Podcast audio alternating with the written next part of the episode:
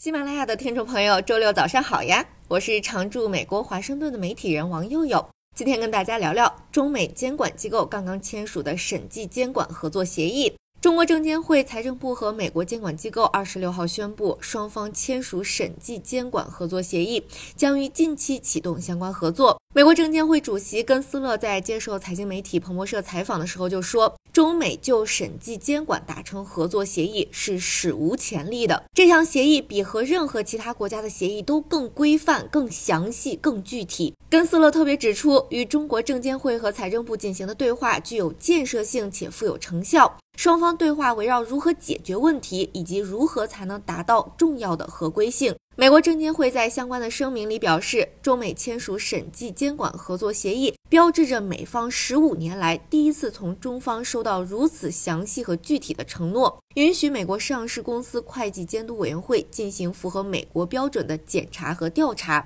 美国证监会在声明里特别强调，将继续致力于确保投资者从美国法律保护中受益，并且确保所有希望进入美国资本市场的股票发行人都遵守相同的监管标准。很多听众朋友可能是最近一段时间才开始关注这一事件。这个声明里提到，中美就这一议题有分歧，其实长达十五年，但是一直拖着也没有解决。一个关键的转折点是，二零二零年十二月，美国国会通过《外国公司问责法》，要求在美国上市的外国公司，如果连续三年不能接受美国上市公司会计监督委员会的审计，将面临被退市的风险。在美国政治环境日益分裂的情况下，这项立法当时是得。到了两党议员的一致支持。一个重要的背景是，在美国国会审议这个外国国公司问责法的时候，恰逢瑞幸咖啡的财务造假事件震惊美国股市之际。二零二零年四月二号，瑞幸咖啡发布公告，承认虚假交易二十二亿人民币，股价暴跌百分之八十，盘中几次暂停交易。五月十九号晚间，瑞幸咖啡收到纳斯达克交易所通知，被要求从纳斯达克退市。六月二十七号，瑞幸咖啡发布声明，于六月二十九号停牌并进行退市备案。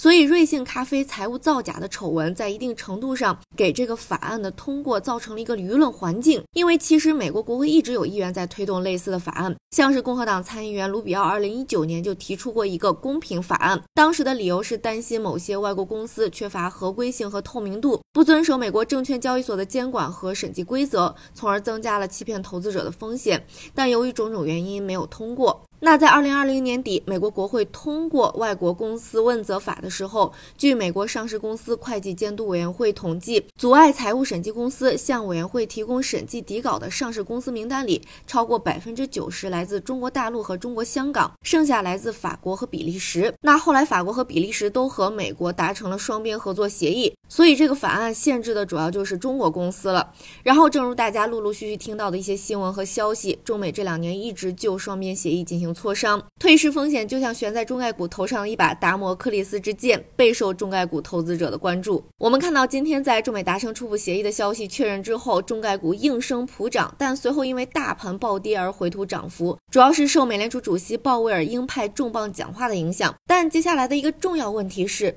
中美达成初步协议之后，在美国上市的中国公司就可以高枕无忧了吗？美国证监会主席根斯勒就强调，这个协议只是第一步，仍需观察未来几个月的后续合作能否满足双方的需求。美国上市公司会计监督委员会计划在九月中旬派遣大量的检察员到香港，对选定的公司进行审计检查，可能需要几个月的时间才能做出合规决定。根斯勒说，完成这项工作通常需要大概三个月的时间，所以到十二月将会更清楚所涉公司是否还面临退市风险。美国上市公司会计监督委员会在今天的记者会上也解释，选择香港这个地点主要是考虑到防疫隔离时间比较短。总而言之，中美就审计监管达成合作协议，对投资者来说绝对是个利好的消息。彭博社报道就指出，这标志着在解决两个超级大国之间长达数十年的关于获取审计文件的僵局方面取得了突破。报道也指出，最新协议也体现了中方想要增强市场信心，同时平衡国家安全问题和企业需求的努力。听众朋友们，有投资中概股的吗？最近是不是回血了一点？你们对中概股的前景有什么判断呢？欢迎留言分享。今天就聊到这儿了，祝大家周末愉快，下周再接着聊。